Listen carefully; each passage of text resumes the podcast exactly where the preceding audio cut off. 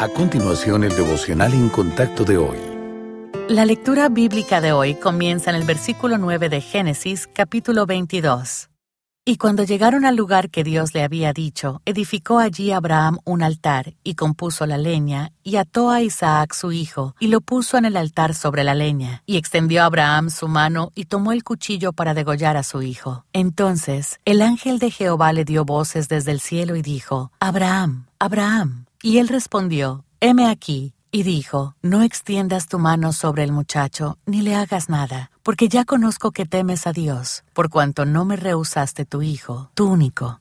Entonces alzó Abraham sus ojos y miró, y he aquí, a sus espaldas, un carnero trabado en un zarzal por sus cuernos. Y fue Abraham y tomó el carnero, y lo ofreció en holocausto en lugar de su hijo. Y llamó a Abraham el nombre de aquel lugar, Jehová proveerá. Por tanto se dice hoy, en el monte de Jehová será provisto. Y llamó el ángel de Jehová a Abraham por segunda vez desde el cielo, y dijo, Por mí mismo he jurado, dice Jehová, que por cuanto has hecho esto, y no me has rehusado tu hijo, tu único hijo, de cierto te bendeciré, y multiplicaré tu descendencia como las estrellas del cielo, y como la arena que está a la orilla del mar. Y tu descendencia poseerá las puertas de sus enemigos. En tu simiente serán benditas todas las naciones de la tierra, por cuanto obedeciste a mi voz.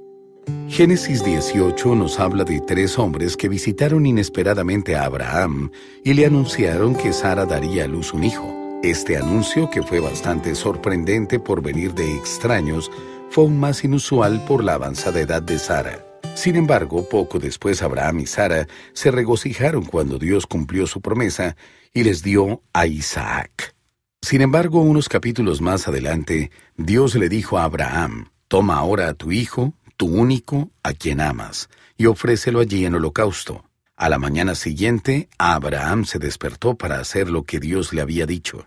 Cuando estaba a punto de sacrificar a su amado hijo, Dios le proporcionó un carnero para que tomara el lugar de Isaac. No está claro cuántos años tenía el muchacho cuando Dios le pidió que lo ofreciera como sacrificio. Pero Isaac confiaba en su padre terrenal, tal como Abraham confiaba en su padre celestial. Abraham estuvo dispuesto a renunciar a lo que era más preciado para él, y a hacerlo sin quejarse. Pero ¿Por qué estuvo dispuesto a obedecer cuando había tanto en juego? Porque realmente conocía la bondad de Dios y creía que el Señor bendeciría su obediencia, sin importar cuán dolorosa fuera.